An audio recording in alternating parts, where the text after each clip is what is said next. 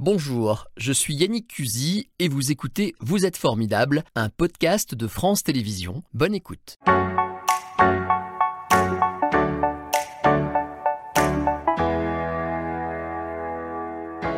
Bienvenue à vous, Patrick Lemoine. Merci. Soyez effectivement le bienvenu dans Vous êtes formidable. Vous êtes psychiatre, docteur en neurosciences, directeur d'enseignement à l'université Claude Bernard de Lyon et expert des tribunaux. Et si je dois résumer, vous êtes un, un spécialiste de la folie? Plus du sommeil, je dirais. Ah, plus du sommeil Mais c'est pas loin. Parce que j'ai une mauvaise nouvelle pour vous. Ah. C'est que vous, comme moi, comme tous ceux qui nous écoutent en ce moment, nous sommes totalement fous, cinglés, starvés, toutes les nuits, Ça commence bien. toutes les nuits, trois ou quatre fois pendant 20 minutes. Ouais. Parce qu'en fait, quand on rêve, Ouais. on a des hallucinations, on a des scénarios pas possibles et on y croit. C'est ça la folie. Bon, vous êtes quelqu'un de formidable et on va essayer de démontrer pourquoi euh, d'ici la fin de cette émission. Mais d'abord, j'aimerais parler de votre actualité, un livre euh, que j'ai lu. Alors, je l'ai là, on va voir la couverture très prochainement. La santé psychique des génies. Euh, ce livre m'a accompagné tout l'été et euh, vous en avez beaucoup parlé dans les médias et il marche très fort. Un livre agréable à, feuilleter parce qu'on se promène avec vous dans l'histoire et vous faites un petit peu le tour des, personnages et vous décrivez leur santé psychique. Alors, c'est un petit peu ce que je disais il y a un instant. Vous essayez de définir si ces gens dont vous parlez étaient des génies, étaient euh, dans un état psychique normal ou pas. Je vais dire ça comme ça. Je ne sais pas si on peut parler de normalité. Là, il va falloir que je fasse très attention à tous les termes que j'emploie. Vous allez me surveiller. Euh, comment vous avez sélectionné vos patients? Parce que ça va de. euh, euh, quel est le premier? Je crois que c'est Marie Curie, je ne sais plus. Albert Einstein, voilà. Jusqu'à euh, des personnages très récents. Comment vous avez fait votre sélection? Alors d'une part, c'est totalement arbitraire, forcément pas exhaustif. On peut pas, parce que sinon c'est 15 volumes qu'il faudrait pour tous les Ouais. génies depuis la création du monde. Ouais. Et euh, ben, j'ai fait un sondage dans mon environnement immédiat et je suis arrivé à une liste d'une cinquantaine de, de personnages que j'ai divisés en quatre groupes. Les artistiques, les scientifiques, et puis ceux que j'ai appelés les génies du bien, ceux qui se sont ingéniés à faire le bien, et les génies du mal. Alors, vous faites d'une pierre deux coups, hein, parce qu'en fait, vous, vous offrez une, comment dirais-je, un petit retour en arrière sur euh, leur histoire personnelle. Du coup, ça nous fait une petite mise à jour. Et puis, vous faites votre euh, bilan euh, de professionnel. Effectivement, vous vous demandez si ces gens-là ont fait le bien ou le mal. Et c'est passionnant. Comment on fait pour se renseigner? Par exemple, alors Einstein est très connu, mais il y en a un dont j'ai découvert beaucoup de choses, beaucoup d'aspects très privés en fait. Comment vous travaillez Einstein, vous voulez dire Bah, Euh, Oui, entre autres, mais euh, c'est vrai que je suis allé chercher, par exemple, un des plus grands génies de tous les temps qui est peu connu, qui s'appelle Hypatie, qui était à Alexandrie, Voilà. et qui a, avant Copernic, finalement compris que la Terre tournait autour du Soleil, mais qu'en plus, contrairement à Copernic, qui s'est complètement planté, qui croyait que c'était un cercle, il n'est pas arrivé à en sortir, elle, elle avait déjà montré que c'était une ellipse. Donc c'est un grand génie. Alors évidemment, on n'a pas une grande biographie, mais on a des idées malgré tout. Fille de prof de fac à Alexandrie, et qui a été lapidée par les chrétiens de l'époque. Et puis autrement, ben, j'ai fait comme tout médecin, à savoir que vous savez sans doute que lorsque vous rentrez dans un cabinet avec un toubib, dans les, dans la- les deux minutes, il a fait son diagnostic. Ah oui Et tout le restant, c'est Et vous l'intuition. dire les, les, psy, les l'intuition. uniquement ou les Non, mêmes non, non, tous les médecins. Ah oui Tous les médecins. C'est l'intuition C'est pas clinique. rassurant. Non, non, si, c'est rassurant. Ah ouais Parce qu'il y a l'intuition clinique. Ouais. Il faut toujours écouter son intuition. hein.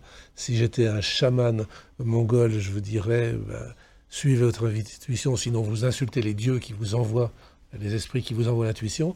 Donc il y a l'intuition, et ensuite tout le reste de la, consultation sert à argumenter, à confirmer ou à infirmer l'intuition de départ. Alors, vous Donc d'accord fait, ben, je suis allé dans les textes, je suis allé dans les fait. interviews, Mm.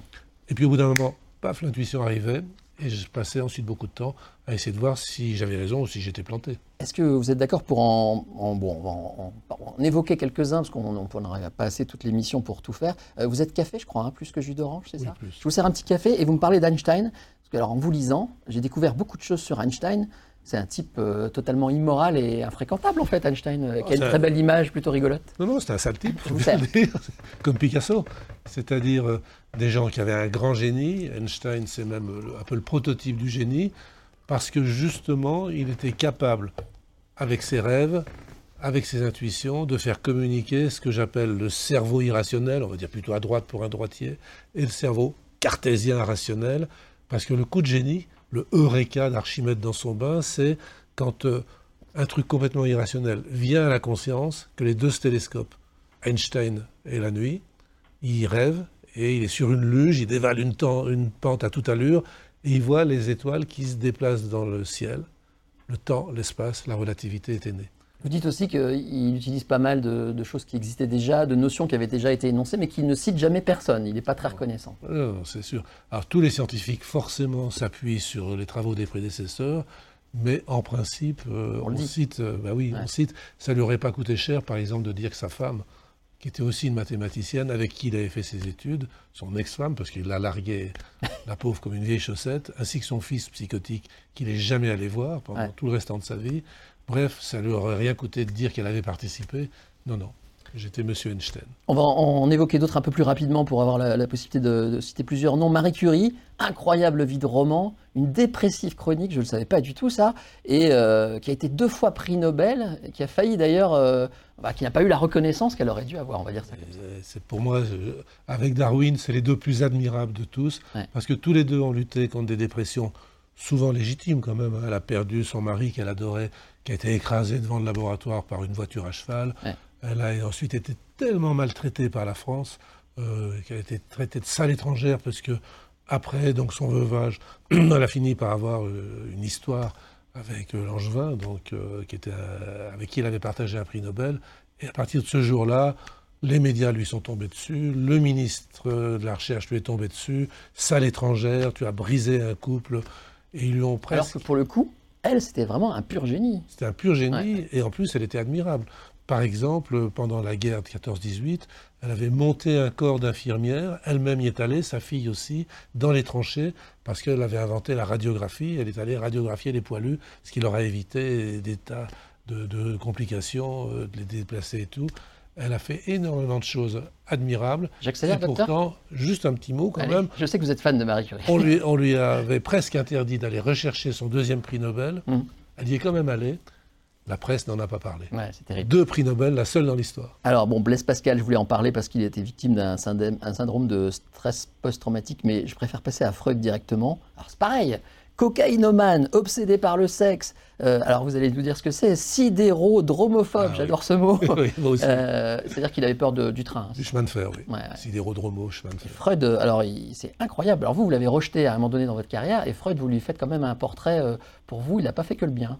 Non, pas que le bien, parce que à force d'observer les résultats de la psychanalyse, on voit que l'aphorisme auquel je tiens beaucoup, c'est la psychanalyse fait d'autant plus de bien qu'on va bien et d'autant plus de mal qu'on va mal, se vérifie tous les jours. C'est-à-dire que j'ai vu des gens qui se sont épanouis grâce à la psychanalyse, qui est le plus merveilleux voyage intérieur qu'on puisse faire, parce qu'ils allaient bien au départ. Mais j'ai vu aussi des gens sauter par la fenêtre parce qu'ils n'allaient pas très bien au départ et que quand on est déprimé, vous demandez de regarder sur le passé, alors que justement un déprimé, c'est quelqu'un qui ne pense qu'au fait que c'était bien mieux avant, eh bien c'est complètement euh, tragique. Et donc la psychanalyse est contre-indiquée chez les malades. Alors pareil, je, voulais parler de Mao, de Staline, il y a tellement de choses dans votre livre, bah, il faut le conseiller, il faut le lire. Euh, il y a quand même Hitler sur lequel on va s'arrêter, puisque je l'ai euh, cité au tout début de l'émission. Hitler, paranoïaque délirant, qui avait un vrai complexe lié à son physique. Moi, ça me rassure un peu, quelque part. Euh, voilà, là aussi, vous, vous, expliquez qu'un génie, c'est quelqu'un qui fait ce que vous dites. Donc, on peut dire que c'est un génie, mais il n'a évidemment pas fait que du bien. Voire pas du bien. Génie, ça vient de engendrer. C'est-à-dire c'est quelqu'un qui crée. Qui crée. Au fond, le premier génie, c'est Dieu, s'il existe. Euh, et puis, on peut dire tous ceux qui, ont, qui se sont ingéniés à inventer des trucs, et Dieu sait si Hitler, malheureusement, a inventé des moyens de faire le mal euh, absolument incroyables. Mao était pas mal non plus euh, dans le genre, Staline aussi. Bref, il s'est ingénié, mais lui, on voit qu'effectivement, non seulement il était fou et délirant, mais en plus, il avait quand même des tas de raisons. Et c'est au moment où il a eu ce qu'on appelle une cécité hystérique, au moment où il a appris que l'Allemagne avait perdu la guerre, il est devenu aveugle. Il ne voulait pas voir euh, la chose. Et tout d'un coup, intuition délirante, c'est la photo juive. Or, quand on sait que très probablement sa grand-mère était juive, qu'il l'a rejeté complètement, on se dit qu'il y a peut-être un lien avec ça et qu'il a mis en musique cette horreur des Juifs qu'il a rendu responsable de tous les malheurs du monde. Bon voilà, c'est un petit voyage dans l'histoire et dans le monde de la psychiatrie. Euh, et de la psychologie euh, qu'on retrouve dans ce livre, La santé psychique des génies. On pourrait en citer bien d'autres. Alors je précise qu'il n'y a pas des, que des personnages historiques illustres très anciens. Hein. On parle aussi des serial killers et des gens plus récents. Et de Zidane. Et de Zidane, c'est vrai. Il y en a tellement qu'on pourrait y passer la journée. On va parler de vous et de votre vie formidable, Patrick. je l'ai dit, vous êtes quelqu'un qui produisait énormément, vous écrivez beaucoup, vous avez beaucoup de, de, de, de sujets très différents. On va y venir. Mais d'abord, au tout début, vous êtes né à Tonon. Eh oui. Très régional, hein Absolument. Études à Saint-Joseph. On peut donner votre âge? Non. Non, bon, bah, je respecte. ça pourrait faire un sujet, ça aussi. Donner ou pas son âge. Euh, à l'école, vous étiez euh, euh, un petit peu en avance. Vous avez fait des études de médecine à Lyon. Oui, absolument. Et il y avait déjà des médecins dans la famille. Hein. Oui, mon père et mon oncle étaient médecins. Donc, effectivement, j'ai totalement manqué d'imagination. J'ai suivi la voie. C'était quand même ce que vous vouliez faire. Vous ne l'avez pas fait quand Oui, oui. Alors vous êtes parti euh, euh, exercer ce métier euh, un petit peu partout, notamment dans une autre partie de la région. Vous avez fait médecin généraliste aussi en Auvergne. Absolument, à Rion-le-Beau. donc, une ville que j'aime beaucoup, malgré le caractère un peu triste de la pierre de Volvic. Mais non, c'est un autre style. Mais c'est très beau. C'est beau. J'aime beaucoup le style Renaissance. Donc j'ai travaillé deux ans de suite en remplaçant un médecin de Rion. Et j'ai beaucoup aimé les, les Riomois. Vous avez travaillé euh, au Vinatier, qui est un, hôpital euh, psy, psychiatrique, pour être plus précis, euh, basé toujours aujourd'hui à Lyon. Et puis vous êtes devenu chercheur en Californie. Et eh oui. Et vous avez travaillé ce qu'on appelait à l'époque la psychiatrie biologique. On dirait plus ça aujourd'hui. Bah, c'est-à-dire que il y avait. Je suis né et j'ai été élevé au lait de la psychanalyse. Et puis à Lyon, il y a eu deux traîtres à la psychanalyse. Il y a eu le docteur Jean Cotreau, thérapie comportementale, et votre serviteur, biologie. Et quand je suis arrivé, le gouvernement français, le ministère de la Recherche, c'est quoi ce truc? Et donc, ils ont envoyé cinq psychiatres sur concours en Allemagne, en Angleterre, et j'ai eu la chance d'être envoyé à Stanford, en Californie, et de tomber sur cette psychiatrie biologique, et aussi par chance, parce que de tout temps, le sommeil est tenu par des Français à Stanford, et donc j'ai pu aussi m'insérer dans l'équipe de chercheurs dans le sommeil, d'où ma vocation. Euh, on va parler un peu de votre épouse, c'est vous qui me l'avez suggéré et c'est très bien. Claudie, parce que c'est pas n'importe qui. Elle aussi, elle est un peu dans la branche. Et oui, elle est ophtalmologiste. Et alors que mes trois enfants mal tourné, sont devenus des juristes. J'ai raté. et bref, euh, elle était comme moi chercheur à Stanford. Et c'est probablement peut-être la première française à avoir utilisé le laser, parce qu'il était encore inconnu à l'époque euh, en France, et que dans son service, ben, il le testait elle a également vu le premier sida. C'est le premier médecin français à avoir vu un sida. Elle est revenue un jour, je n'oublierai jamais. Tu ne vas pas me croire, j'ai vu un cancer contagieux. Parce qu'à l'époque, on croyait que c'était un cancer. C'était elle, euh, c'était déjà à San Francisco à l'époque, c'est ça? C'est à 30 km au sud Palo Alto, de San Francisco. Et à l'époque, quand euh, un patient sidéen avait euh, été en phase terminale, il arrivait en ophtalmo parce que les yeux se détruisaient. Vous êtes passionné par la nature. Euh, je ne sais pas pourquoi j'ai cette image. Moi, le, psy aime la nature. Il y a quelque chose de relaxant dans la nature Ou c'est votre intérêt pour le sommeil Ou c'est quoi qui... Je connais beaucoup de psys qui n'aiment pas du tout ça. Ah bon, bah alors c'est encore une idée reçue. Et les oiseaux en particulier, pourquoi J'aime beaucoup les oiseaux, donc j'aime nettement moins les chats, forcément. j'ai toujours. Euh, ah, je vais vous faire un aveu. Quand j'étais en vacances, quand j'étais petit, c'était dans Lyon, parce que ma famille est ancestralement originaire de la Bourgogne, du nord de la Bourgogne. Et comme j'étais un fils de notable, j'avais pas le droit d'aller avec les petits paysans. C'était triste et j'étais tout seul. Et donc j'ai passé des journées entières dans les arbres. Et je regardais les oiseaux. Et même comme j'avais pas encore mué, je les imitais très très bien. Et j'arrivais à les attirer. Et ma passion pour l'éthologie animale euh, vient sans doute de là. Alors, je l'ai dit, vous avez abordé de nombreux sujets. Parmi vos livres, il y a euh, La détox et la santé, euh, pour une médecine plus écologique et moins chimique. Euh, vous étiez à la mode avant l'heure, parce que ça fait un moment que vous avez sorti ce livre. C'est vrai. Vous avez prédit, euh, comment dirais-je, cette, vague et cette, ce thème qui est devenu euh, omniprésent. C'est-à-dire qu'à force de voir les résultats de la chimiothérapie en psychiatrie comme en médecine, d'ailleurs, puisque nous sommes malheureusement médaillés d'or aux Jeux Olympiques de la prescription médicamenteuse, hum. j'ai vu les ravages. Et en psychiatrie, c'est terrible. j'ai pas, pas peur de penser que, par exemple, un des facteurs des épidémies, euh, c'est les somnifères, puisque c'est pendant le sommeil qu'on réinitialise, qu'on fait des mises à jour de notre logiciel immunitaire, et on sait que, maintenant, on sait que les somnifères bloque cette mise à jour et qu'on sait que les gens qui avaient les formes de Covid les plus graves, hospitalisés ou pire, Mm. étaient souvent des insomniaques qui prenaient des C'est le somnifères. serpent qui se mord la queue, parce que donc on soigne les gens avec des médicaments pour, euh, pour les sortir de ça, et en fait ça reprovoque, c'est ce que vous dites, hein, c'est un cercle vicieux. absolument. Ouais. Euh, Il y a un autre livre qui s'appelle Le sexe des larmes, et dans ce livre, euh, que voilà, vous, vous parlez de pourquoi les femmes pleurent-elles plus et mieux que les hommes. Alors moi j'ai trouvé ça hyper sexiste, voilà, c'est ce qui est écrit sur la couve. Euh, Qu'est-ce que ça veut dire? Ça Les veut femmes dire que... pleurent vraiment plus que les hommes? Alors, ça a été vrai, ça n'est plus tellement vrai. Ah, Euh, au début, c'était faux, puisque tuteur de la Grèce homérique, un mec sévèrement burné, style Achille, ben, vous prenez un chant de l'Iliade, il pleure, un chant, il se bat, un chant, il pleure, un chant, il se bat. Et donc, un mec vraiment en temps de guerre, qui était costaud, il devait pleurer. En temps de paix, non. Ulysse, dans, dans l'Odyssée, il pleure plus. Euh, Circé lui a appris à ne pas pleurer. Et puis, euh, par exemple, Charlemagne à Roncevaux, quand Roland euh, meurt, il pleure toutes les larmes de son corps, mais la fiancée fait mieux de Roland, puisqu'elle, elle meurt de chagrin. Elle tombe en pamoison, en tout cas. Donc, jusqu'au XVIIIe siècle, les hommes pleuraient.